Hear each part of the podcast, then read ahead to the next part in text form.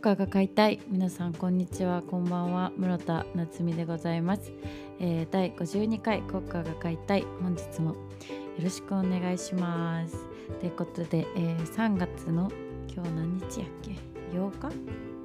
なのか8日ですね。8日となりました。いかがお過ごしでしょうか？あのー、もう花粉ドンピシャリなシーズンとなってしまったがために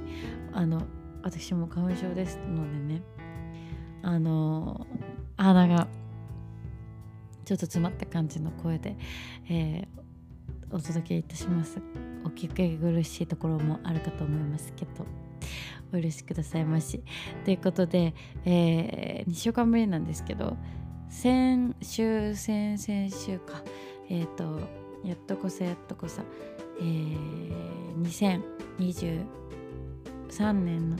初ライブとか久しぶりにねライブが2本ポンポンとあって歌わせていただいたんですけどあのー、おおこれだこれだという感覚がまた自分の中に蘇ってきて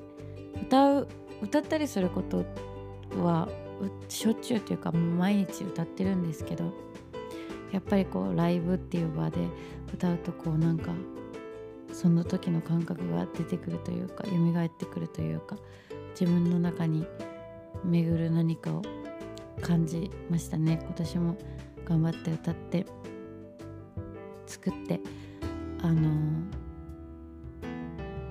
届けられるように頑張っていきたいなと思いました。はい。あのー、今年はね小杉湯という銭湯とね、えー、元映画館で昔映画館だったスペースを活用したイベントイベントスペースみたいな場所だったのでこういつもとこう歌う感覚も違ってすごく面白かったです。インスタとかにも写真載せてるんで見てほしいんですけど。なかなかああいう場で歌う機会ってないですけどなんかねやっぱこうなんて言うんだろう。ライブハウスで聴く良さももちろんあるけどああいうとこでなんかのんびり歌あり聴くのもまた一興また一興やなと思いました次第でありますね。そんなこんなでこう日々をね過ごしておりますけれどももう卒業式っていうことで私は何からも卒業できないんですけどね。なんかえっ、ー、と大学卒業したのが3年前になっちゃったんですけど嘘でしょって話感じなんですけどね。なんかこう社会人になって大学を卒業してから卒業するものがなくなっちゃったからなんか 卒業すればいいのかも。自分で卒業するしかないというかいやまあ大学とかねもう自分で入るって決めたから自分で卒業作ってるんだけど何ていうかこう卒業って別れもあるし、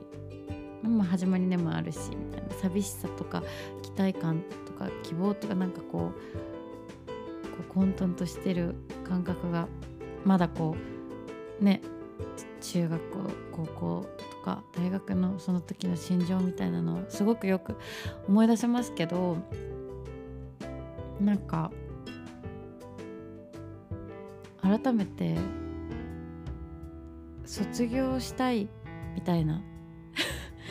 なんだろうな。卒業ってこうババイバイなんやけどこうなんか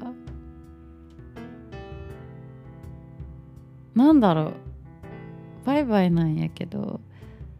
すごいポジティブなね感じが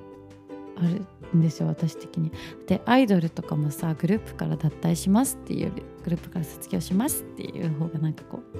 円満感あるじゃない？っていう感じで。なんかうん。区切りというか。よし。じゃあまた頑張るために卒業するぞみたいな感じの卒業式がねしたくなしたいね。卒業したいかも。何からしたらいいか分かんないけど。でなんかふとこう最近やっぱり電車とかでちらほらと卒業式の子たちを見かけることがあって。なんかさあ駅のホームとかで向かい側の電車とここっち側の電車で「バイバイ!」みたいな「またね!」みたいな手振り合うこうポッケに花を刺した男の子たちとかを見かけると「はあ!」って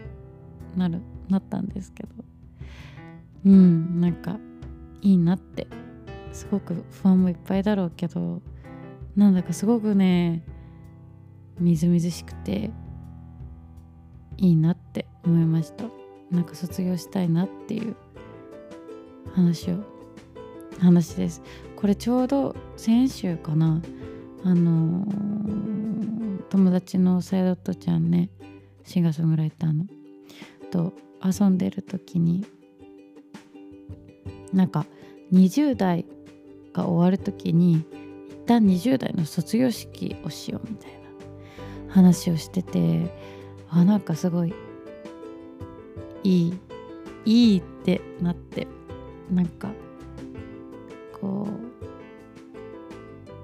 う20代を経て30代になるっていうこうまあ当たり前なんですけどこう自分に自覚する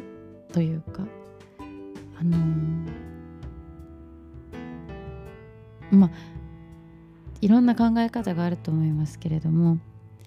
いくつになっても新しいことはもちろん始められますけれどもそれはもちろん私もそう思うんですけどなんかやはりこれまでの人生が地続きにあって今の自分の暮らしとかがあるっていうのは紛れもない事実と思うんですけどなんかはそのこれまでの暮らしとかを肯定できるかって言われたらねなんかわーって思うけどでも一回卒業卒業っていうなんかこうくくりを設けることでもうなんか嫌だったこととかうまくいかなかったこととかもちろん良かったことも全部なんかこう肯定的に糧にしていけるような気がねなんとなくするなんかそんなね力があるなって思います。卒業ね何からしたらいいか分かんないけど私も 20, 20代の卒業式みたいな感じで人生をあと5年。生きていけたらいい。あと5年ってもうちょっと長生きしたいんだけど。あのあと5年ね生き抜いていけたらいいかなって思いました。ということで春あのー、春とか言っちゃっていろいろ忙しいと思いますけれども皆さん本当にお体には気をつけてお過ごしくださいね。本当にあのー、変わりやすい時期ですからいろんなものが。気をつけください。はいということでえっ、ー、と毎週おすすめの曲をなんだかお届けしているわけですけども今日はあのねえっ、ー、とこの1曲にしました、えー、ハンバート・ハンバートの「恋の顛末」という曲です。えっ、ー、と Amazon プライムとかで配信されてる「僕の姉ちゃん」って「僕の姉ちゃん」っていう小説私前ポッドキャストで一回おすすめしたかもしれないんですけどえっ、ー、と増田美里さんの小説っていうか4コマ漫画というかがあるえーとまあ、本が書籍がありましてそれが去年か一昨年ぐらい実写化したんです。えーと、黒木花さんと,、えーと、杉野ああこれ絶対杉野さんの下の名前言えんくってっていうくだり前もやったもんな。そのその2人が姉と弟で。実写化されてて。でその曲。その曲が「恋の顛末」っていう曲なんですけど主題歌というか。そうなんです。でそのドラマも知ってて。曲も知ってていいなって思ってたんですけど、まあ、今回何で紹介しようかなって思ったかというとあのー、先週豊洲ピットに、えっと、ライブロックちゃんっていう、えーと、ロックちゃんって芦沢宗人さんが、えーと、連載されてる漫画があってその芦沢さんと,、えーと、ピアの企画で、えー、とフォーマンハンバート・ハンバートとブレイメンと、えー、クルリとえっ、ー、と怒りをもっとくれはグリムスパンキーグリムスパンキーのフォーマンで見に行ったんですけど全部良かったんですけどで全部私今回初めて見るバンドだったんです。聞いたことはあったんだけど初めてで。であのねハンバートハンバートがちょっと本当に良すぎちゃってあの一番食らったんですよね室田的に。その日のフォーマンの中で。すごい食らっちゃってで今回この曲を届けようというあ紹介しようという感じなんですけど。あのー、歌はもちろん知っててその恋の天末も聞いたことあって私は同じ話と虎とあと恋の天末の3曲はもともと知っててっていう感じだったんですけどなんかライブもまあ拝見したことなくてで見てなんか初っ端からそのお二人の MC でこうっておもろみたいな感じで吸い込まれたと思ったらそこからこう演奏がバッチバチにこう胸打つというかあの歌詞が本当に素晴らしいなと思っていろんなそのハンバートハンバートの曲を聞いてたんですけどその後なんかその素晴らしい歌詞が本当にまっすぐこう耳というか心に届くっていう感覚がライブを見ててあってでまたこう MC で「えだからこんなことがあってね」みたいなお二人の話聞いて「うんうんわあおもろ」みたいな感じで聞いててまたクッとその歌の世界に引き込まれて歌も明るいだけじゃなくてなんかこう明るいだけじゃないんですよ。その生きる上での闇みたいな部分とかもちゃんとあってだけどなんかあるんだけどなんか歩いていこうというか前は向けなくてもうつむいてでも歩いてい